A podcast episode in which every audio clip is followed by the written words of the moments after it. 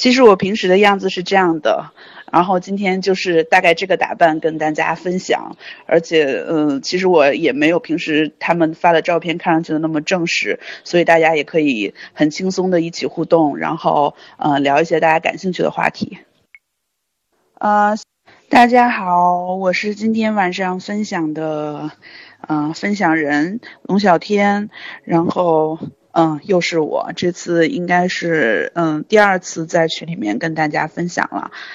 嗯，然后今天分享的话题，刚才嗯已经有我们今天的主持人发到群里面了，然后大家可以针对以上的话题，嗯，可以先做一个简单的思考，比如有一些什么问题，也可以提出来，然后呃可以反馈到群里面，然后看看我们分享之后可以跟大家进行一个交流。啊，那今天的主题其实是呃以内容营销为基础做的一个简单的一个话题分享的拓展。嗯，这个主题主要是如何与用户讲美情话。啊，那我们这个主题大家可能一看就是有两个主要的组成部分，一个部分是内容营销的部分，就是说内容营销在我们这个嗯整个的品牌营销的工作当中扮演着一个什么样的角色。还有一个部分呢，就是讲美情话。那当然。呃，讲情话可能谁都会讲，但是怎么样能把这个情话讲得很美，这个也是我们今天一起来分享的两个重点。啊，那先讲讲分享一下我们这个内容营销的一个情话理论的来源吧。啊，就是我自己在我的工作当中，嗯，总结出来也好，或者是说感受出来的呃一些经验也好，嗯，其实内容营销它是在整个一个品牌营销工作当中的一个部分。那当然，整个品牌营销的工作当中。也还会有一些大规模的，比如说品牌推广啊、广告啊，然后大型的落地活动以及策略这样的一些呃部署。那其实品牌营销的内核，不管我们用什么样的策略，都是去在做一个如何表达，做一种表达方式的一种探究。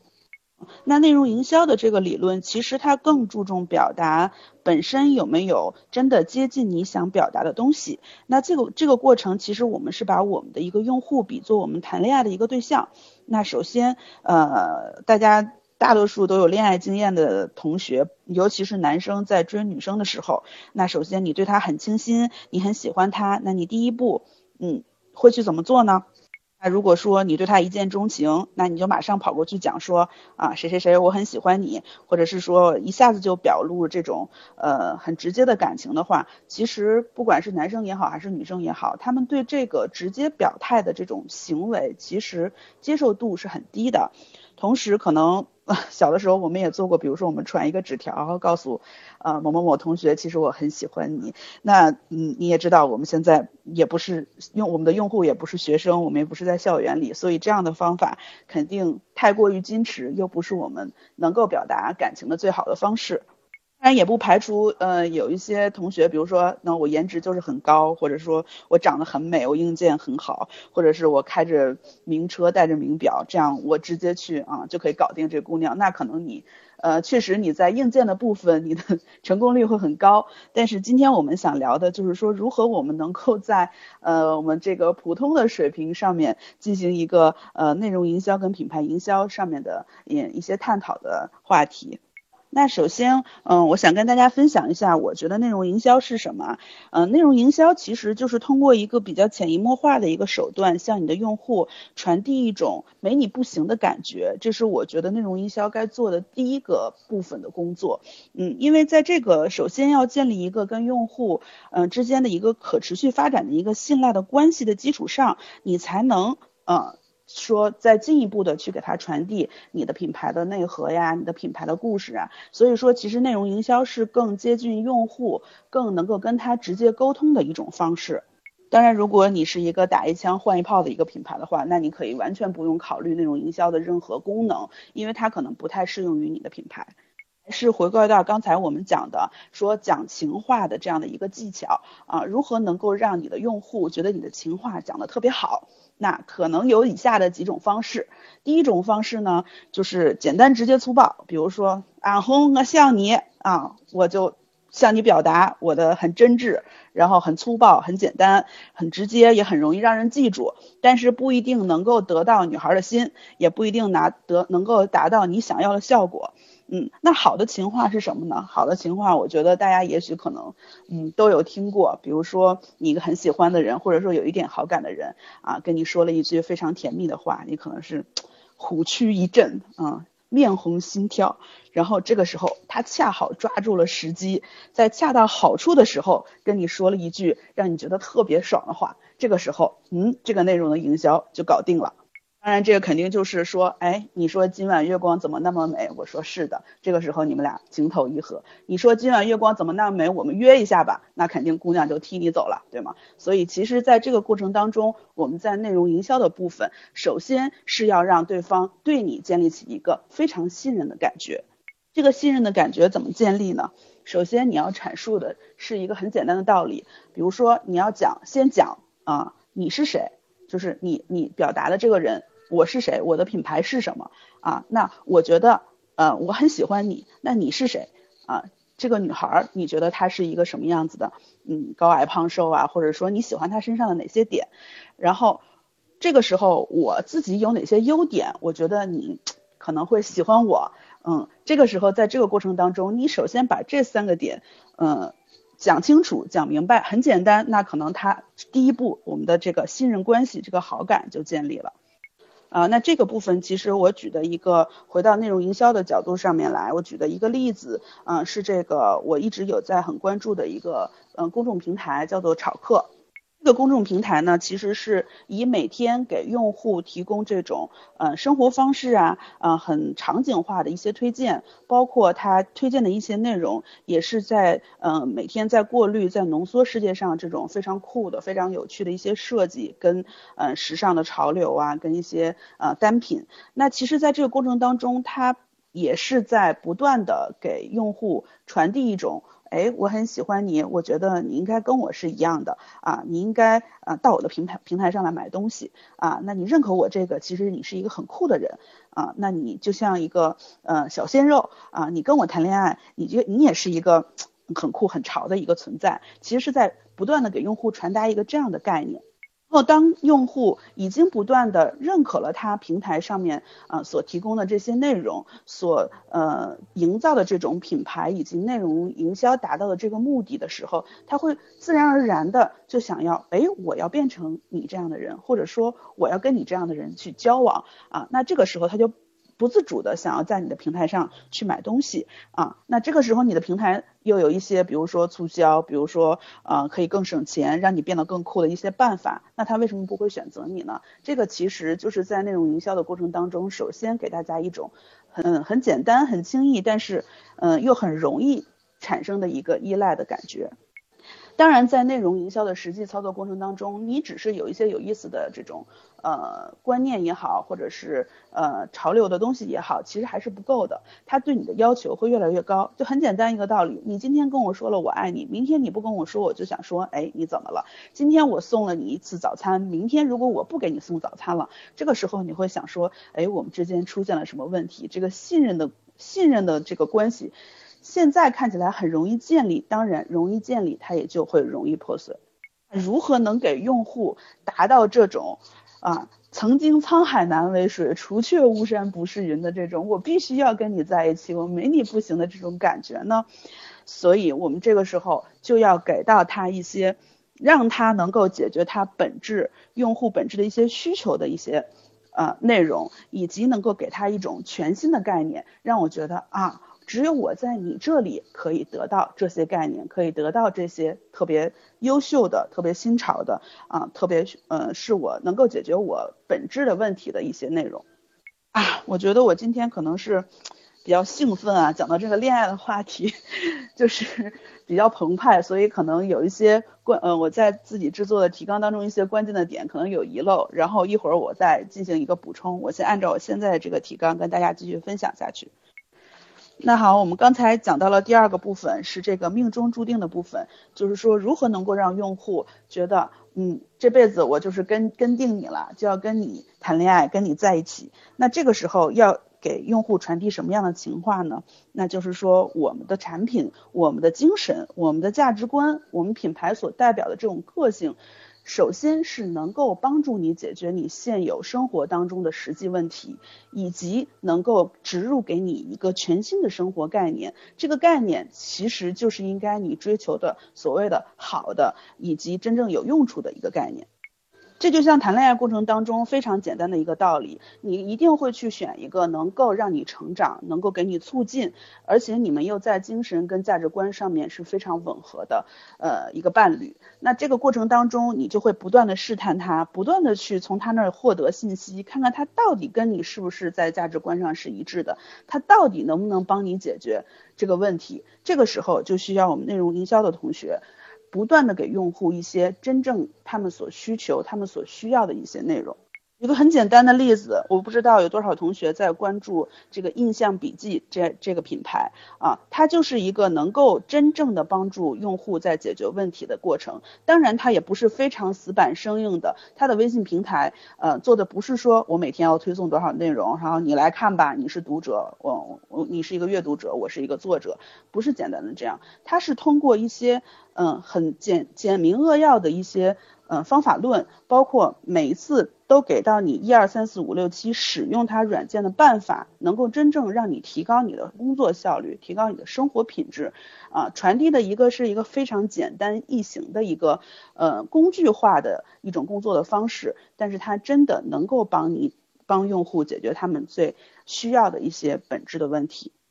啊，除了印象笔记之外，还有几个账号是我觉得在呃这个部分，就是解决用户的本质需求，给他植入一个全新的概念的过程当中做的比较好的。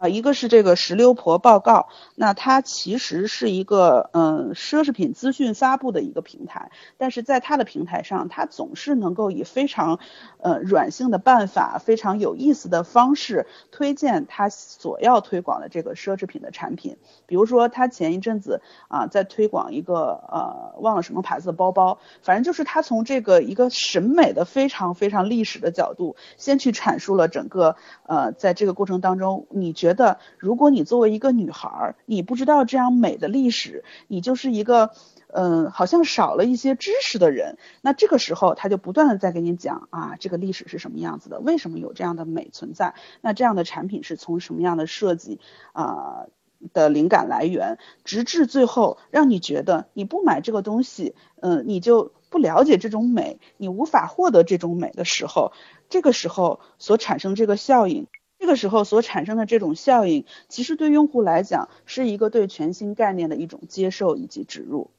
当我们的内容营销还处在一个非常初级的阶段啊，我们的恋爱方式还是在啊，下课我在学校门口等你啊，送你一个笔记本，送你回家这个阶段的时候，人家已经可以。一起看雪看月亮，一起从诗词歌赋聊到人生哲学了。我们还无法帮我们的用户解决他本质的一个需求，无法给到他一个全新的概念。那我们在品牌营销跟内容营销领域上，必然是慢人家一步的，必然是无法争夺这个市场的。啊，当然后面我们还有，呃，刚才我们主持人有提供的几个账号，也是其实在这个方面做得很好。比如公务商店是一个很亚文化的一个账号，它其实每天都在做一些亚文化的信息收集，啊，全世界范围内非非常酷的一些现象以及历史的一些呃内容的推送，啊，但其实是它也是在做一个平台的售卖，在卖一些非常酷的东西。如果嗯有的同学很感兴趣的话，可以关注一下。纯悦生活就不用讲了，它其实就是一个这种鲜榨果实果果蔬汁的一个做法啊，只是说它在整体的内容制作上是会会非常的精良，会更加的戳中这个呃不是特别针对女性的市场，可能男女市场兼顾的一个感觉。那其实在这个过程当中，它所采用的一个道理跟手法，也是在解决用户的一个需求，给到他们一个真正新的一个生活方式的阐述。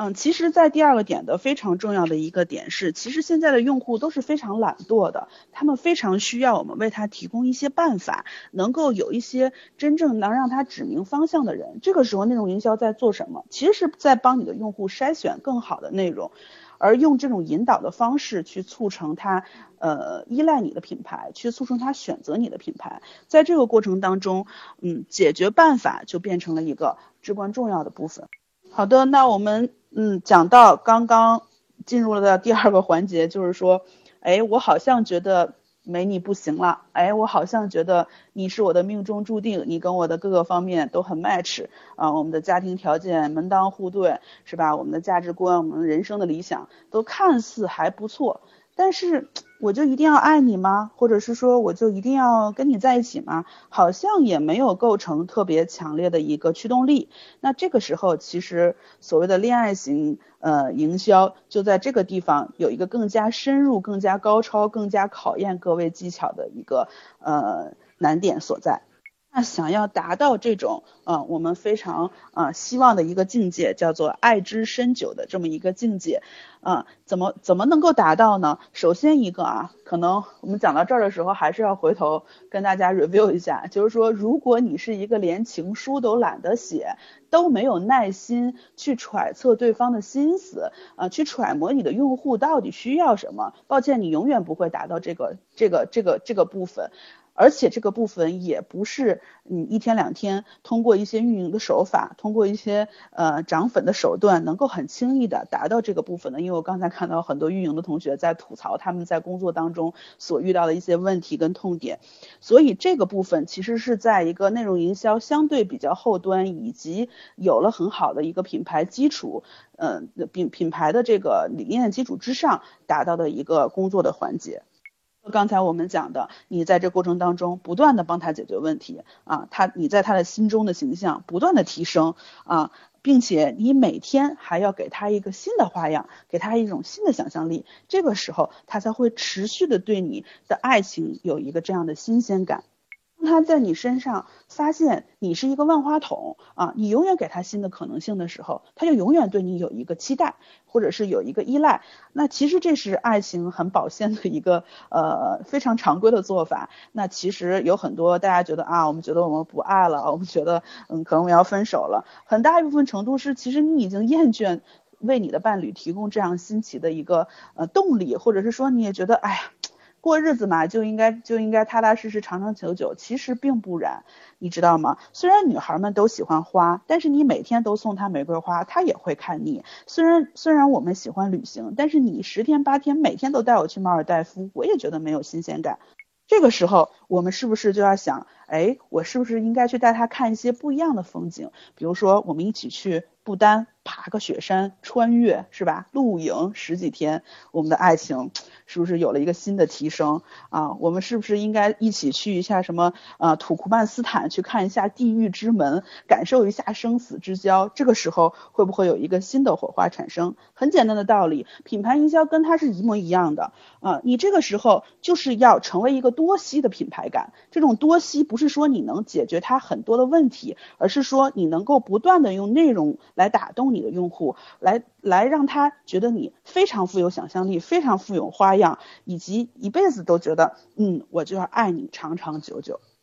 这里面我可以套用一个呃非常有名的 A P P 的一个 slogan，叫做“总有新奇在你身边”。可能大家也都知道啊，是是什么品牌。那其实它这个 slogan 是很好的，虽然它可能也没有那么快可以做到这个呃伟大的目标，嗯，但是其实。嗯，到达了品牌营销这个阶段的时候，所有人在品牌的层面不只想要能够解决它的基础需求，它其实来吃饭其实不是来吃饭，来看节目也不是来看节目，他更深层次的一种其实是一种情感的诉求啊，一种价值观的标榜，或者是一种新的东西的一种汲取。那这个时候，我们内容营销的同事啊要做什么呢？很简单一个道理，给他这些东西。对吗？让他觉得你是一个嗯充满变化的一个人。那这个地方其实我举了几个例子，一个是我们大家现在都非常火，然后大家都在看的《奇葩说》啊。你说《奇葩说》它是一个真的，呃，它其实是一个非常以内容为核心的一个品牌，因为它整个的这个节目的形式吧，就是它其实胜在节目的形式上面是一个说话类的节目。那其实他说话的过程当中就在表达他的观点。那其实你说我们。真的是在看他们表达的观点吗？或者是真的是在看他们辩论的过程吗？其实不是，我们在这过程当中是汲取汲取新的一些呃文化的撞击，汲取新的一些观点啊，让我们觉得我们能在未来的这个过程当中，因为有了这个品牌，而我们自己得到了一些提升。当然，这种植入肯定也不是说凭空呃臆想出来的，它其实也是。呃，在。做一个呃用户需求的一个导向。当我们了解到我们的用户已经不只是在为了吃饭而吃饭了，他其实更想吃到是别的。比如说为什么热辣一号这么火啊？因为我们去那儿，我们觉得哎，我们吃的是一个李冰冰啊黄晓明的一个店，我们不是吃的普通的火锅店啊。我们去海底捞，我们去吃的是一个。呃，服务型的一个企业，而不是吃的火锅本人。这个时候，我们就建立了一个品牌的可持续发展，建立了一个呃一个品牌的品牌化的一个流水线。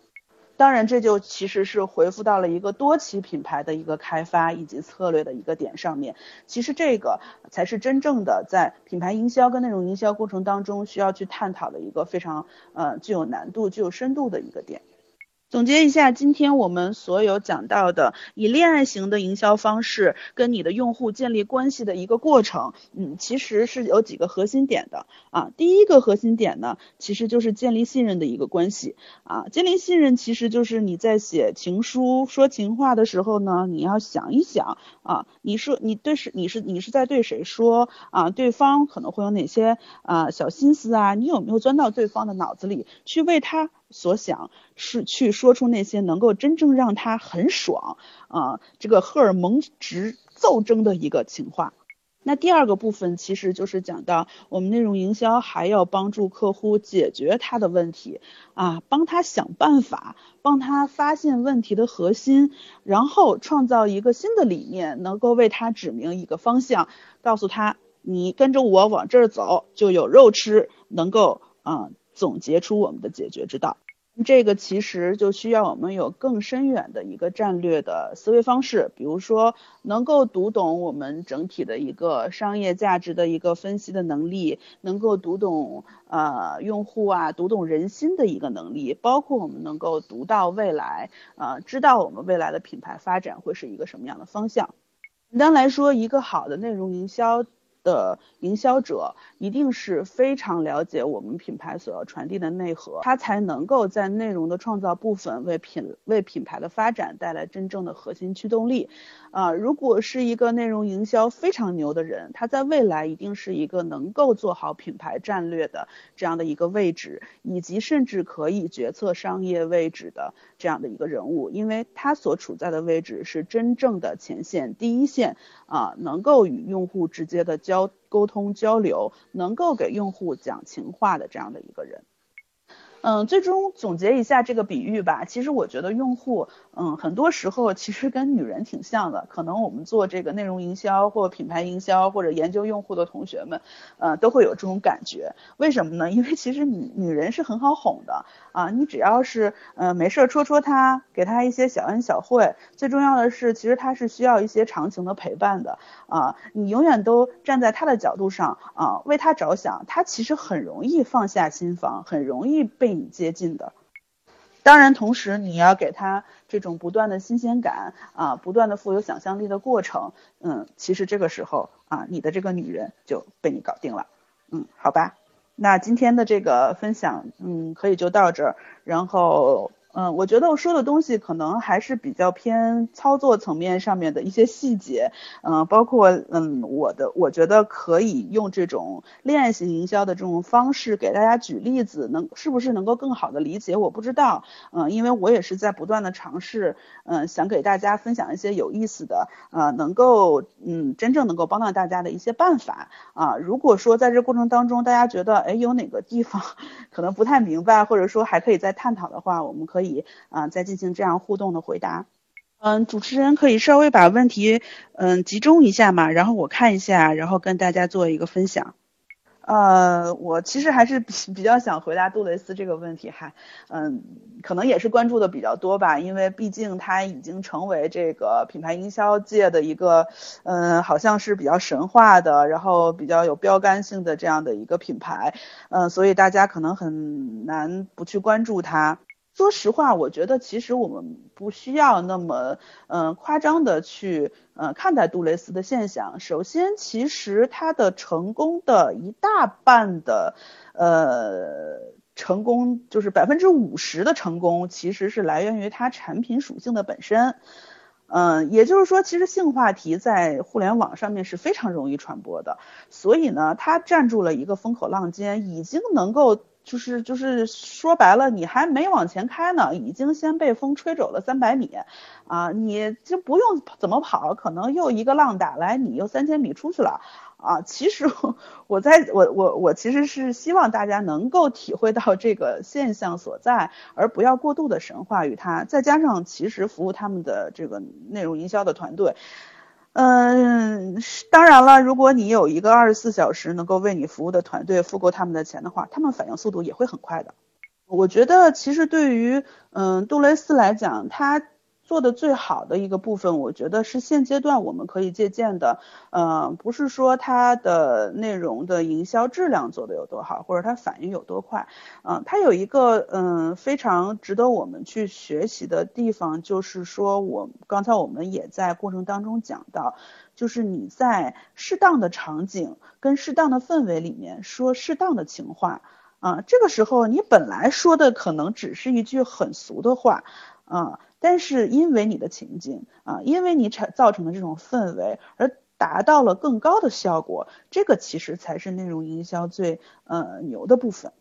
所以我觉得在杜蕾斯这个内容营销的品品牌的这个过程当中，我们可能要关注的更多的应该是这样的一些策略上的关注。呃，内容上的营销当然很好，嗯，也很符合刚才我们讲到的那些道理，用户嗯建立信任，然后让他你帮他解决实际的问题，给他一个性很性开放的一个价值观的植入，告诉他嗯要开心又要安全，嗯，最终你会觉得哎呀。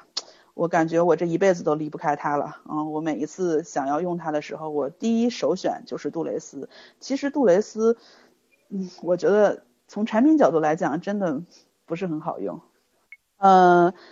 下一个问题就是第一个问题说，在建立信任的初期，怎么能够让你的用户对你卸下防备？嗯，其实这个也跟人与人之间交往有很大的，呃。嗯，一个共性吧，嗯，首先就是很简单，如果你想追一个女孩，你不可能上来就说，哎，我今天晚上想跟你开房，那女孩肯定就吓跑了，对吗？你不要太急于表露自己的目的，这个是非常重要的，嗯，你要潜移默化的去引导，哎，给她一个空间，给她一个想象力，然后在内容的制作当中，你先去告诉她一些，哎，什么样的嗯事情是好的。那这个好的事情里面，我处在一个什么位置啊？我为什么能给你带来这个好的不一样的体验？这个时候，他对你的品牌就会渐渐的有一个趋向，有一个驱使，他就会对你产生一个好感啊。比如说，你第一次约会，你把这个女孩约到一个很高档的餐厅也好，还是咖啡厅也好，哎，你标榜了你的品味啊，在无意之中，你可能一伸手露出了你嗯什么什么样的 logo 或者什么什么样的牌子，哎，这个女孩觉得。你不止嗯有钱，你还有品位啊，他会就都会迅速的对你倾心。那这个时候，你在表露出你的谈吐，嗯，你的精神领域，你的价值观所跟所跟其他的男孩不一样的部分的时候，那这个女孩就会对你非常感兴趣。同样的，我们都是在。比如我们都是在卖酱油，是吧？呃，都是也有海天，也有李锦记。为什么我们把不同的酱油卖给不同的人？为什么六月鲜就可以卖给那些，嗯，所谓的中高端的一些消费者？他其实也是在这过程当中去给你一个品牌的暗示。当然，这种暗示其实是在心理层面上是非常有效果的。嗯，其实是一个呃，如果说的简单粗糙一点来讲，有一点顾左右而言他的一个部分。嗯，我想卖酱油，我先不告诉你我酱油有多好，我告诉你有很多女性成功的女性在用我的东西，她们为什么用我的东西啊？她们为什么认可我啊？这是一个名人站台的一个效果，对吗？啊，那。还有一部分就是说，我所嗯彰显的这种价值观和生活理念是什么样的啊？在这个生活理念过程当中，所谓的这瓶酱油，它站在一个什么样的位置啊？这个时候其实才是真正的凸显啊你的品牌的一个那种营销的策略的一个办法。哦，突然间还想到一个角度，就是说怎么能够跟用户建立一个信任的关系，让他那个防备，其实就是你要站在他的角度为他，让他觉得呃。你其实不是在卖东西，你是在帮他解决他生活的问题。嗯，刚刚有同学问到说低频的这个呃行业如何去做内容营销？呃，我想说的是低频跟高频之间的一个呃呃这个这个这个差别，其实只是在我们这个互联网产品上才会有低频跟高频。从内容营销跟品牌营销的角度来讲，没有低频跟高频，所有的人都在关注他的生活，也就是跟生活相关的所有的部分都是高频。那你就是怎么让你的这个嗯所传达的观念，嗯所关注的领域成为一个他生活中的一个高频，这个才是我们应该去规划或者是是去设想的。所以你提到的家居行业其实是一个，呃，我觉得还是一个蛮高频的一个一个需求，因为嗯没有成家的人都想成家，成了家的人都想改善家。啊，这个成了家离婚的人都想有一个更好的家，也就是说，从十八岁到八十岁的人，所有的人都在关注自己的家，所有的人在外面拼命，在外面赚钱，不都是为了有一个更好的家吗？所以，难道你觉得你的家居行业是一个低频的行业吗？只是是说在购买上是一个低频的行业，在内容营销跟话题讨论上永远是一个高频的行业，对吗？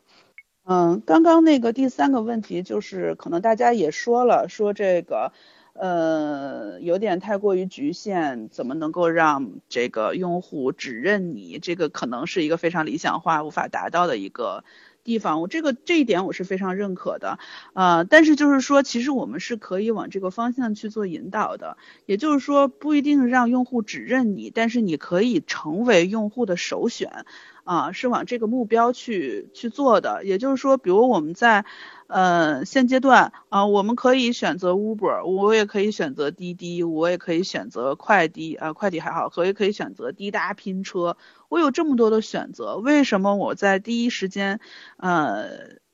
会想我比较会想用 Uber 呢？因为虽然它的软件没有那么好用，但是其实它比较相比来讲比较方便跟快捷，呃，不知道这个。回答你是不是满意？因为其实对于母婴清洁产品来讲，我不是非常的了解，嗯，但是我觉得其实它是跟就像我们做呃亚文化一样，呃，我们可能做稍微小众一点的音乐，呃，比如嗯稍微 underground 的一些呃摇滚乐，或者是说呃民谣这样的一些现在啊民谣可能现在已经变变得比较大众了，就是说稍微垂直类的小众音乐的时候，其实我们最难的不是说呃我们没有好的作品。而是我们怎么样去找到消费这些作品的人，这个才是我们比较头疼的地方。呃，这个例子其实如果要是举起来的话，可以这么理解啊。假设你就是喜欢小鲜肉啊，但是你你可能要找到小鲜肉，这个过程是一个非常艰难的过程。嗯，先不讲我们怎么跟小鲜肉谈恋爱吧，那可能。在这个初期的阶段，就需要我们花费更大的努力去找到他们。